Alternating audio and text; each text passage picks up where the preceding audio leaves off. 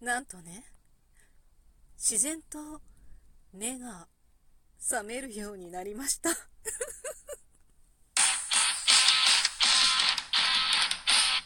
今日もなるようになるさ。皆さんこんにちは。アラフォー母ちゃんこと冬木玲です。この番組は私冬木玲が日々思うこと、本の朗読や感想など気ままに配信している雑多な番組です。毎週月曜日恒例のサッカーの見学を、あ、違う、サッカーの練習を見学しながらの配信となっております。サッカーの練習がもう暗くなって、ちょっと時間帯が変わったりとかしてね、余計に暗くなって全く見えません でも、まあ、元気なね、子供たちの様子はなんとなく伺える。一応その練習してる場所だけはライトがついてるから、一部分だけね なんとなくこう影が見えているかなという感じなんだけれども、そう、まあ、サッカーはいいとしてよ。目がね、覚めない、覚めないって朝、起きられない、起きられないっていう話をずっとしてて、もう本当に未だかつて起きられたことはないんじゃないかっていうくらい、もうとにかく朝目が覚めないのよ。まあ朝じゃなくてもさ、寝ると目が覚めないのよ っていう、まあ私なんだけれども、なぜかここ1ヶ月ぐらい目が覚めちゃうんです すごい不思議なことに、なんだろうね。睡眠の質が良くなったのか悪くなったのか、睡眠が浅いのが浅くなったのか深くなったのかは全然わからないんだけれども、とにかく目が覚めるの。で、半月くらい前まで、ちょっと1ヶ月間だけね、あのー、弟をまあ、うちの弟はダウン症で、こう、親がずっと見てるんだけれども、弟をちょっと都合があって1ヶ月ぐらい預かってたのよ。で、そうするとちょっと朝の時間が1時間ぐらい前倒しにしないと、準備ができないっていうか、急いでっていうことが弟はできないんだよね。これダウン症ってみんなそうなのかな？結構弟の周りのダウン症はみんなそうだって言うんだけれども、全員がそうなのかどうかちょっとわかんないんだけど、とにかくね、急ぐっていうことができないのよ。早くしてが通用しないっていうね。だから、こう結構時間に余裕を持って、こう毎日この時間に起きれば、この時間に、まあ、作業所にね、仕事に出ていけるっていうのがあって、その時間までにこうご飯を用意しておかないと、全部こう、なんだろう、ま、全部こう、後が遅れてきちゃって、結果間に合わないみたいな。で、電車とバスに乗っていくから、電車間に合わないともバスも間に合わないわけよ。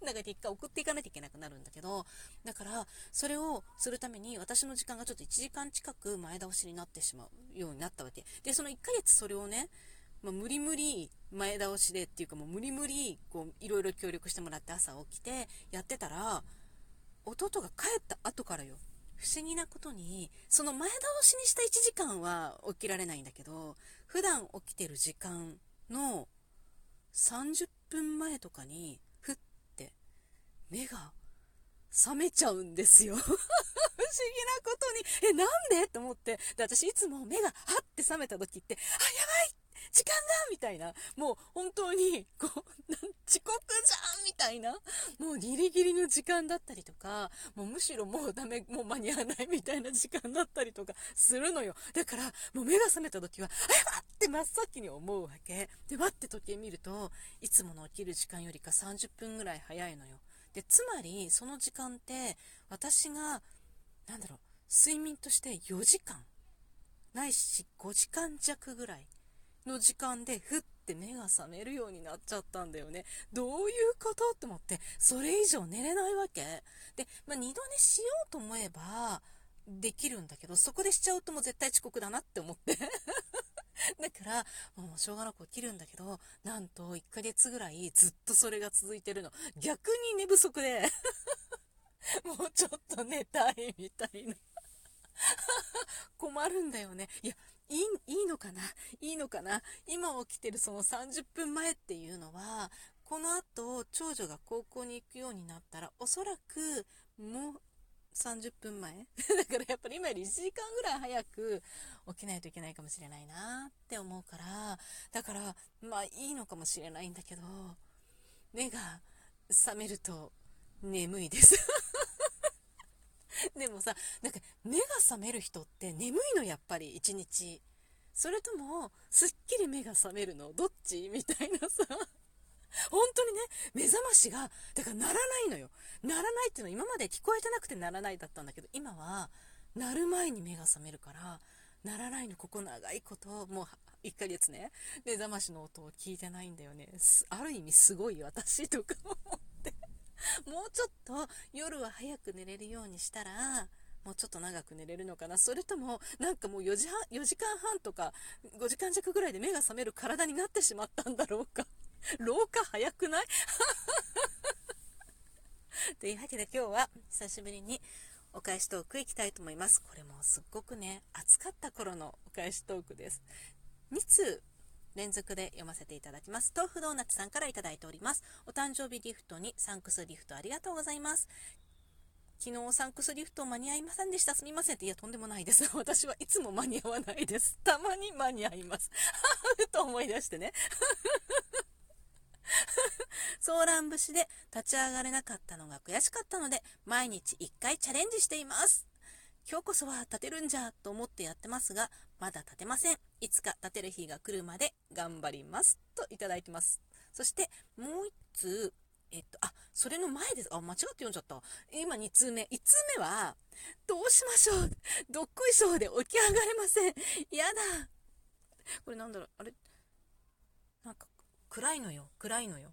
あの、老眼じゃないよ。暗いの。場所がね。あ、あった。この辺で電気が。やだ。衰えてるってことですか？嫌です。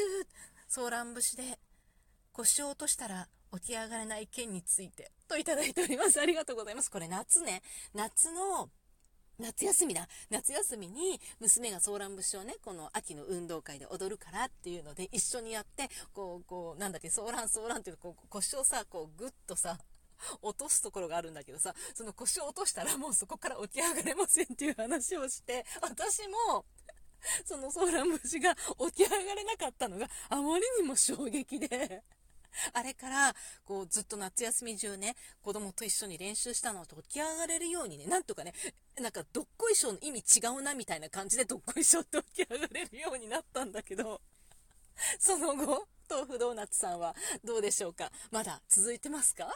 練習？なかなかきついよね、ソーラン節ね。あんなに起き上がれないものだとは思わなかった。そう、なんかね、あの、筋力がなくなったんだと思うのよ。腰を落とした時に足をこうグッと前後に開いて腰を落とした時にグッと起き上がれないっていうのをねで足の筋力がすごい衰えてるんだと思ってそこすごい頑張ったんだけど次はね 腕の筋力がね 衰えてたことを 知ったわけよ。つい前回の先週の配信でこうアーチェリーを、ね、初めてやったんだけどでその時に手がねプルプルしてね。未だにさ、あれやったのもうどれくらい前だっけ？って感じ、も少なくとも先月の話よ。なんだけどさ、なんか肩がさ、腕の筋力がなさすぎて、なんかアーチェリーのあれがもう重くって。で、なんか肩に負担がかかってるわけ。もうほんとまずいよね。というわけでね、えっと、久しぶりに、こう、1キロの2個、2個セットで、1個1キロのダンベルが見つかったのよ。ね。断捨離はね、ちゃんと続いてるから。いつまでやってるの？どんだけ物あるの？って感じなんだけど。続いてるから。で、それでね、ダンベルが見つかって、あ、1キロのダンベル持ってたんだ、まだ、とか思って、すっごい昔に1キロのダンベルを買ったんだよね。もうね、高校生いや違う。私大学生の時に1キロ私が使うんじゃなくって、母親が使おうと思ったのかな？なんかわかんなくて。私2キロ買って、で、その時はさ、2キロでずっとやってたの。で、全然問題なかったんだけど、だけど、もうその2キロ絶対重いよねと思って、1キロのダンベルで、ちょっと、日々、腕を鍛えようかな 外に出ていかないじゃない？あんまり。だから足も腕もさ、筋力衰えてるよねって思うわけ。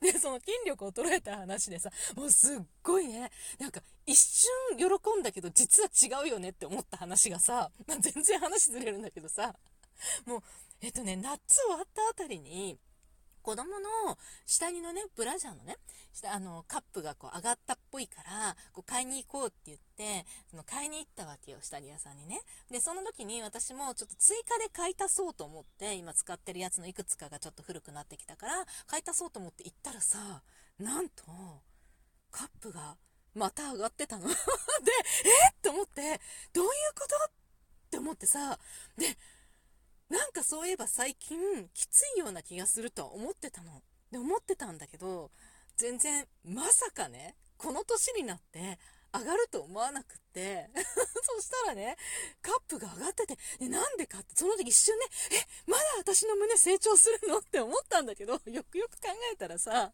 胸ってやっぱり全肉だから、なんていうの？全体的に体ってさ、柔らかくなってこない？多分、筋力が 衰えてきて、柔らかくなってくると思うのね。だからほら、二の腕がさ、若い頃は張りがあるけど、だんだんだんだんプニプニしてくるわけよ。で、しかも、子育てしてる時ってすっごい子供抱くから、こう二の腕がちょっと太くなるんだよね。でも、あの、硬い、硬いのっていうか引き締まってるのよ。ずっと抱いてる時は。で、もう全然抱かなくなって何年よって話じゃない？で、そしたら、プニプニしてくるわけ、そこの部分が。硬かったっていうか、引き締まってたはずの部分が。で、それが、こう、プニプニしてくるってことは、胸も、結局、なんかいろんなところの肉がプニプニしてきて、多分、流れて、だってほら、ブラジャーをね、つけるときって、こう、脇肉とかさ、この下肉をしっかりこう、引き入れましょうってよく言うじゃない。で、それをさ、引き入れてたらさ、多分若い頃は閉まってるからさ、こう、は、引き入れるものがないかもしれないけどさ、だんだんだんだん、こう、なんかいろいろと下がってきたものが、引き入れられるようになってくるんだと思うの。だって母もね、そういえばこれぐらいの年の時にカップが上がったって言ってたよな、と思って、て、いきなりでかい胸になったなっていう話をした記憶があるわけよ。